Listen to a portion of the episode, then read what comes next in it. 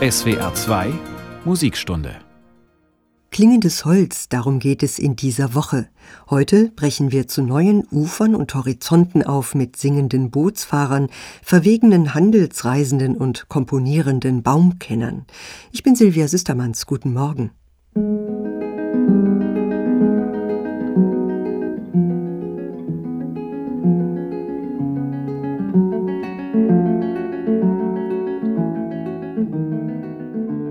Lang, schmal und schwarz, das sind die Gondeln von Venedig. In vielen hundert Stunden werden sie zusammengebaut. Der Holzbedarf ist enorm.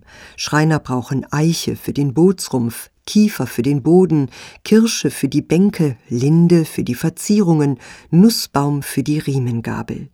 Mit ihren Aufträgen kommen die angesehenen Handwerker kaum hinterher. Hunderte Gondeln tummeln sich auf den Kanälen der Serenissima im türkisgrünen Wasser.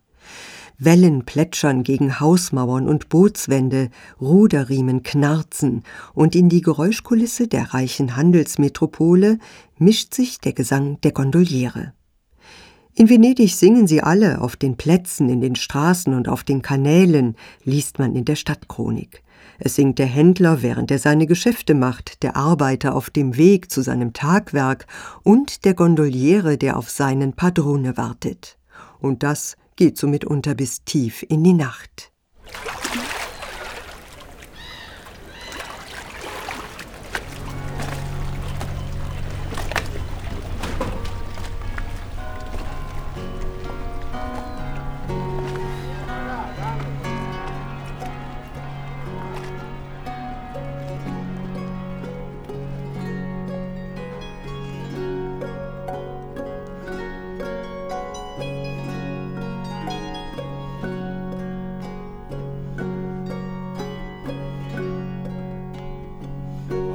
Che gusto se la sera a tirare in gondoletta con la cara suoninetta faveiando insieme d'amor faveiando insieme d'amor. Oh che gusto se la sera a tirare in gondoletta con la cara suoninetta faveiando insieme d'amor. Aveamo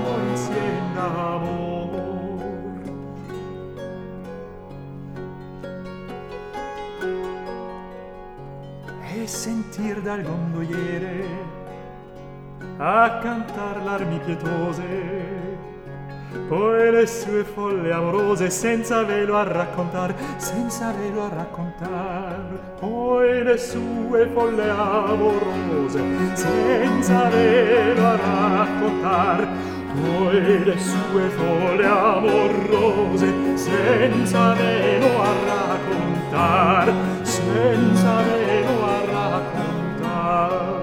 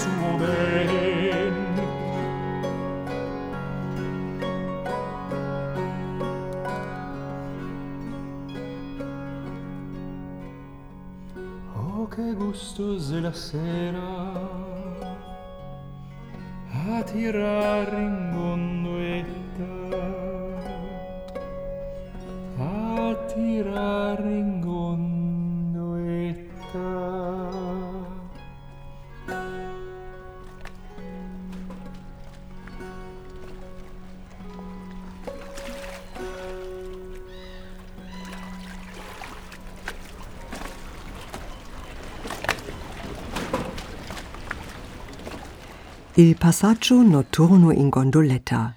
Holger Falk sang über das Vergnügen, in der Gondel eine Runde zu drehen. Das Ensemble Nuovo Aspetto hat ihn auf seiner nächtlichen Fahrt begleitet. Der akustische Soundtrack von Venedig stammt von Merzuka.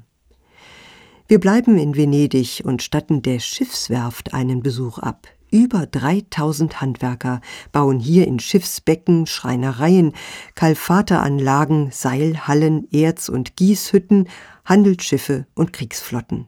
Lange bevor es mit der Industrialisierung losgeht, ist diese Schiffsbaustätte der größte Produktionsbetrieb in Europa.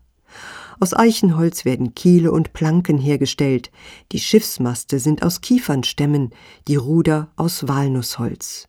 Effizienz ist das Stichwort.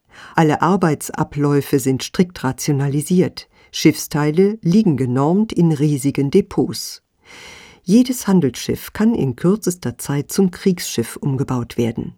100 Galeeren in zwei Wochen für eine Seeschlacht gegen die Osmanen sind der Rekord. Auch eine angesehene venezianische Händlerfamilie profitiert vom Schiffsbau.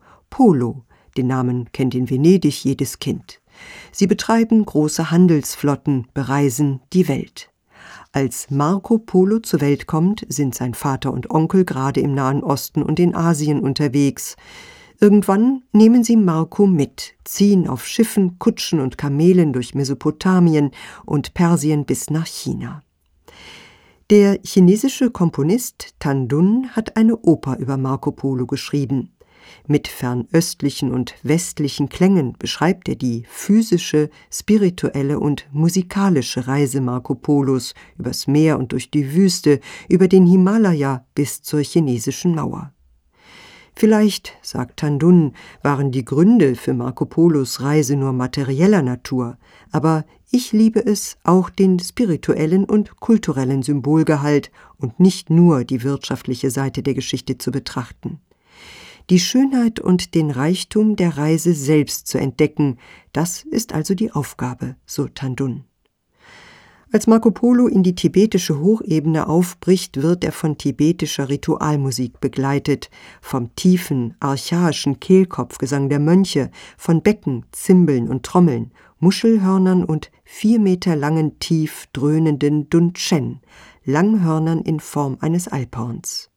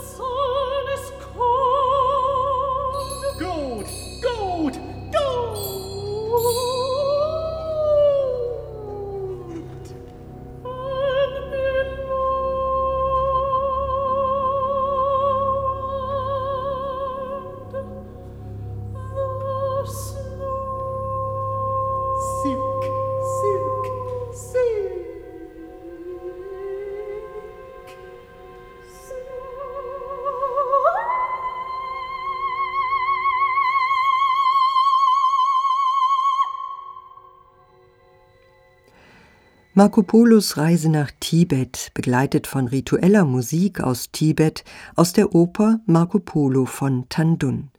Der chinesische Komponist selbst dirigierte das Netherlands Chamber Orchestra. Vom handelsreisenden Marco Polo zum Kulturreisenden Johann Wolfgang von Goethe und damit vom fernen Osten ins sonnige Italien. Dampflok und Dampfschiff sind noch nicht erfunden, also ist auch Goethe noch mit Kutsche und Schiff unterwegs. Was für das Dampfschiff die Kohle ist, ist für ein Segelschiff der Wind. Wenn kein Lüftchen weht, kommt man nicht vom Fleck. Goethe ist gerade auf dem Weg von Sizilien nach Neapel, als kurz vor Capri der Wind ausbleibt und das Schiff auf riesige Felsklippen zutreibt, die Faraglioni. Goethe bekommt es mit der Angst zu tun, aber dann weht sie doch, die ersehnte Brise.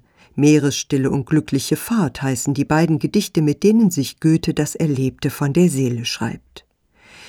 Felix Mendelssohn Bartholdy inspirieren sie zu einer Konzertouvertüre. Goethe und Mendelssohn kennen sich, schon als Wunderkind war Felix bei dem alternden Dichter in Weimar zu Gast.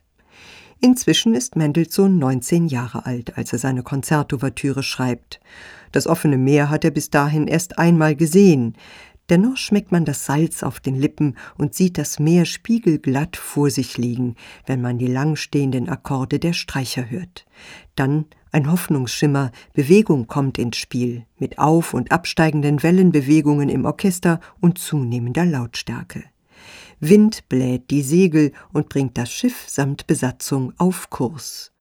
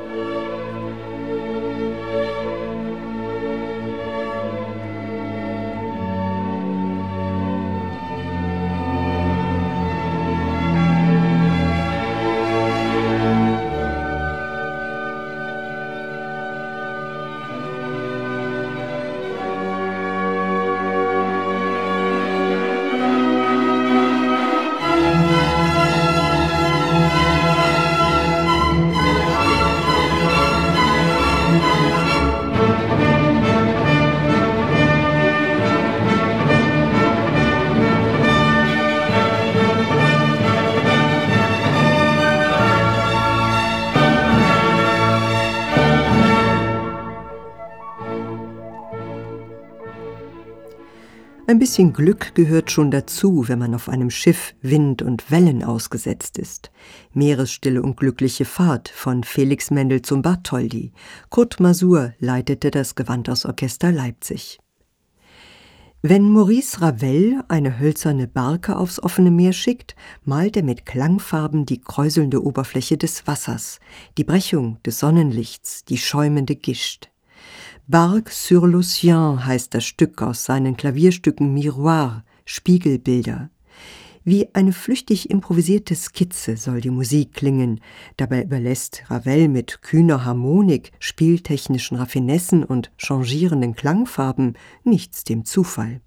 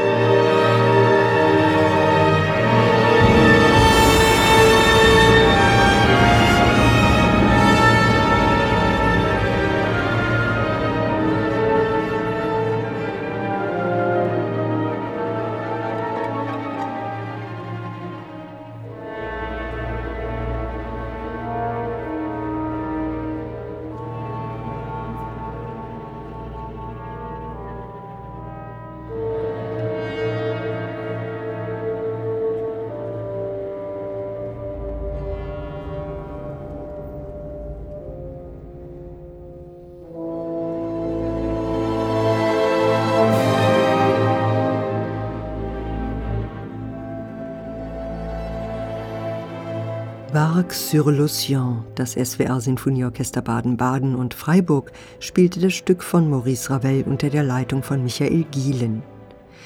Klingendes Holz ist diese Woche das Thema in der SWR 2 Musikstunde. Heute hören wir, wie Holz Komponisten inspiriert und neue Horizonte erschließt. Neue Horizonte, das heißt für europäische Musiker im 19. Jahrhundert Konzertreisen quer über den Kontinent. Die Dampflok macht's möglich. Damit sie fahren kann, werden Land auf, Land ab Hunderttausende Bahnschwellen aus schwerem Eichenholz verlegt. Jetzt kommt man schnell von Stadt zu Stadt. Liszt spielt in Wien und Rom, Berlin und Dublin, tourt durch Russland, Spanien, Portugal, die Ukraine und die Türkei. An die 3000 Konzerte in zehn Jahren. Vom Publikum umjubelt und umschwärmt. Als er in Rom seine Konzertetüde Waldesrauschen schreibt, hat er das Reisen längst satt. Hochvirtuos ist das Stück dennoch, denn Franz Liszt schreibt es für eine große theoretisch-praktische Klavierschule zweier Kollegen. Romantische Programmmusik mit hohem spieltechnischem Anspruch. Das singende Thema soll Dolce con Grazia gespielt werden, sanft und anmutig. Die flirrende Begleitung sogar außerordentlich sanft, dolcissimo. Waldesrauschen verklingt so leise, wie es beginnt, dazwischen tobt ein heftiger Sturm durchs Geäst.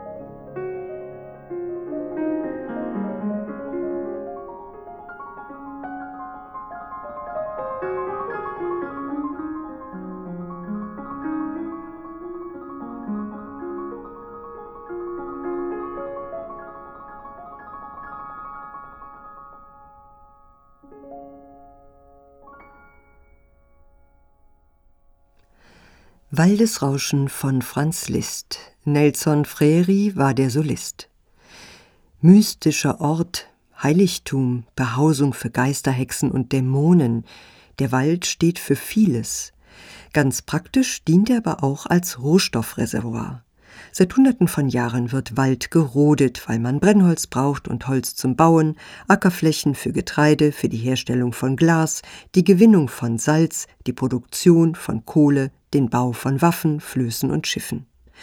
Um 1800 ist der deutsche Wald in einem desolaten Zustand. Holz wird knapp. Im Winter verfeuert so mancher sein Mobiliar. Aufgeforstet wird vor allem mit Fichten und Kiefern. Den Bäumen machen in unserer Zeit saurer Regen, Stürme, Trockenheit und Schädlinge zu schaffen. Dabei empfehlen japanische Ärzte Wald als Medizin für den gestressten Städter. In Japan kann man sogar auf Rezept in Waldluft baden. Feuchte Erde, modriger Geruch, klare Luft.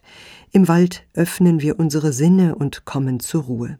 Wichtig ist dabei, langsam und gemütlich gehen, ohne Ziel und feste Dauer atmen, wahrnehmen, träumen, genießen. Meditieren lässt sich auch unterm Regenbaum. Der wächst allerdings nicht in Mitteleuropa, sondern in den Tropen. Wenn es regnet, klappt er seine Fiederblättchen zusammen. Der Regen kann ungehindert durch die Krone fallen. Gleichzeitig sammelt sich Wasser in den feinen Blättern. So tröpfelt aus den Blättern manchmal noch am Mittag der Regen vom Vorabend. Toru Takemitsu hat dem Regenbaum eine Skizze für Klavier gewidmet.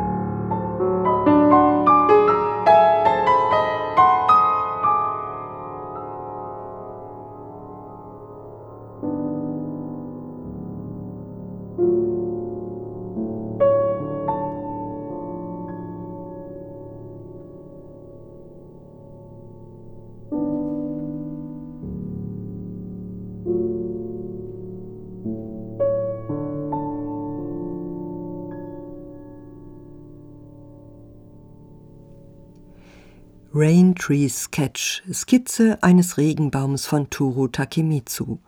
Kotaro Fukuma war der Pianist.